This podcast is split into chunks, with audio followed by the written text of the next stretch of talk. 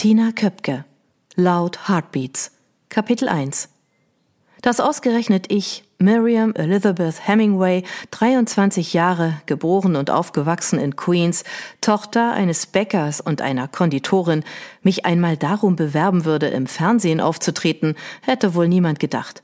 Am allerwenigsten ich selbst.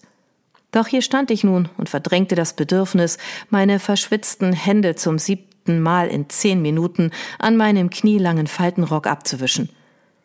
Miriam, wie lange arbeiten Sie schon als Konditorin? fragte mich die Leiterin des Castings, Moy Sinclair. Ihre kurzen, schlumpfblauen Haare dominierten alles in dem blassen Konferenzraum, der zu einem mittelklassigen Hotel in Manhattan gehörte. Es gab nur einen langen Tisch und drei Stühle, auf denen Mo saß mit ihren beiden Casting-Kollegen Chester Bennett und Baxter Simmons. Darüber entschied, ob ich nun an dem neuen Fernsehwettbewerb Flora and Butter teilnehmen würde oder nicht.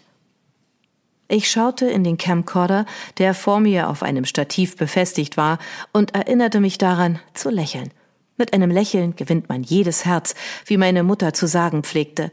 Also tat ich das, so oft ich nur konnte.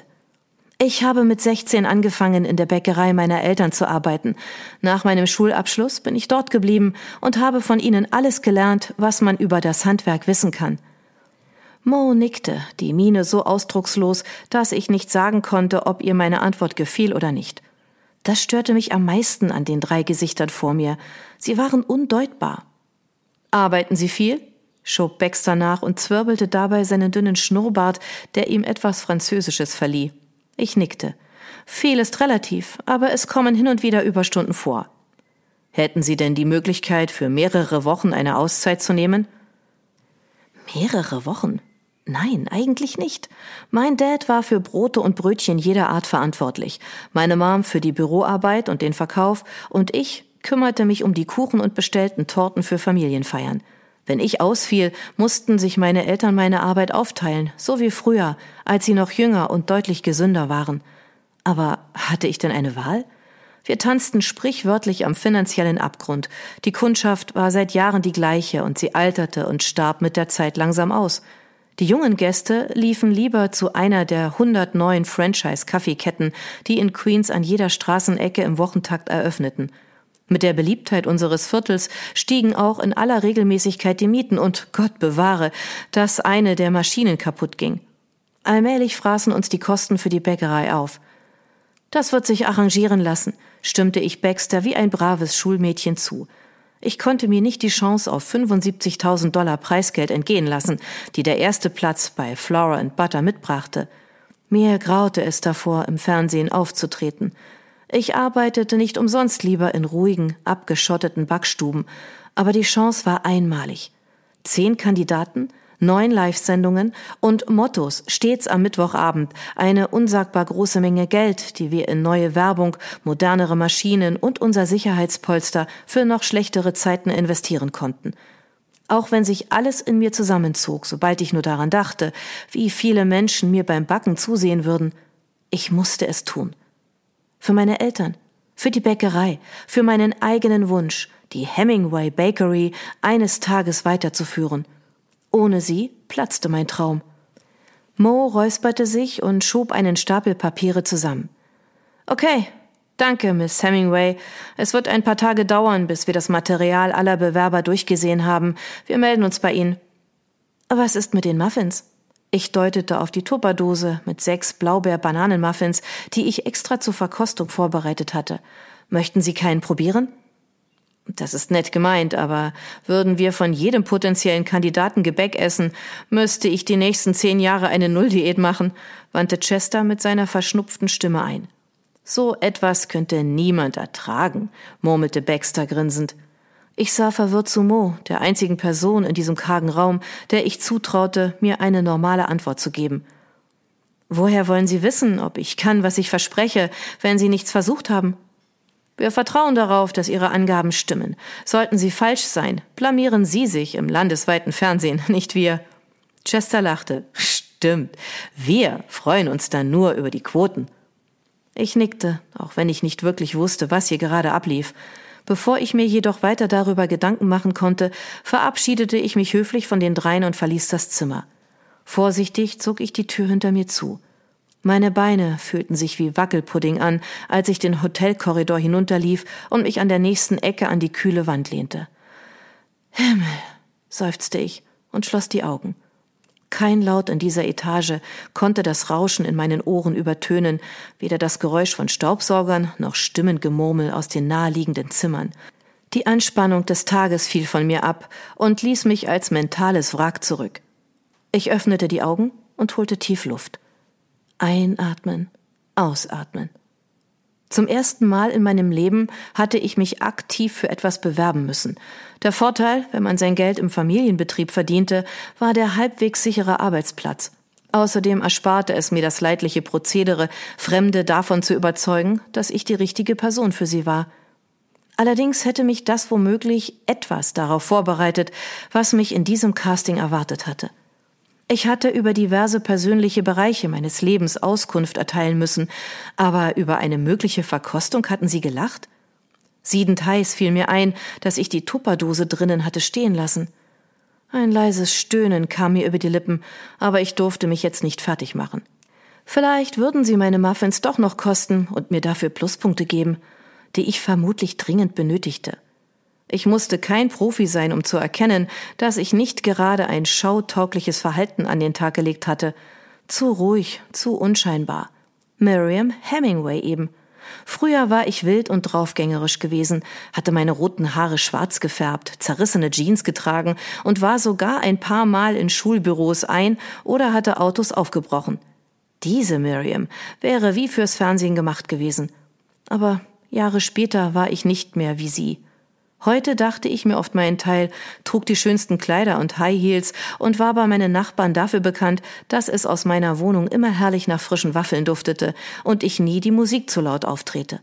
Ich war ein netter, gesellschaftsfähiger Mensch geworden, im normalen Leben angenehm und unaufgeregt, im Fernsehjargon aber wohl eher langweilig.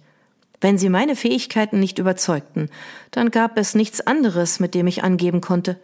Ich zupfte meinen schwarzen, knielangen Faltenrock zurecht, straffte die Schultern und stieß mich von der Wand ab, um den Heimweg anzutreten.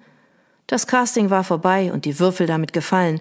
Nun musste das Schicksal entscheiden, ob ich auf diesem Weg alles, was meine Eltern aufgebaut hatten, erhalten konnte oder nicht.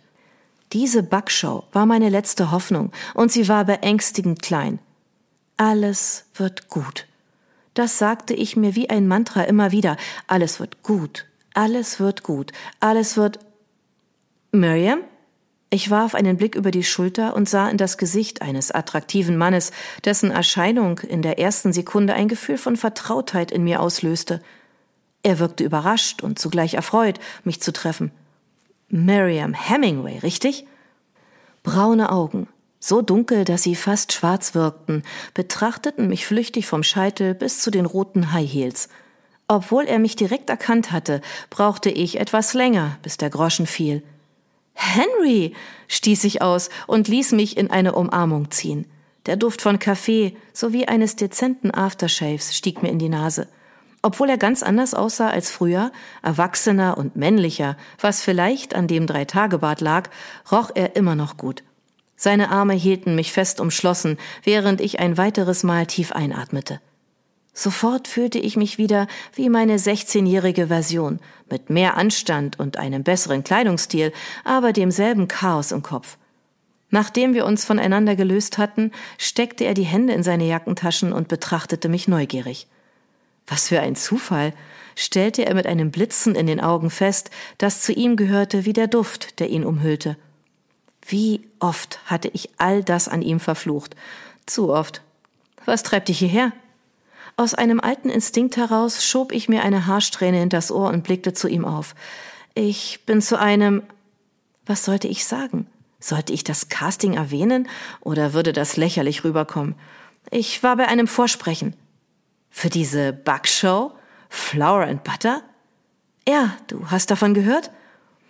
Er zog einen zusammengefalteten Zettel aus der Gesäßtasche seiner dunklen Jeans, die ihm ebenso gut stand wie sein weißes Shirt, und hielt mir die Einladung zum Vorsprechen hin.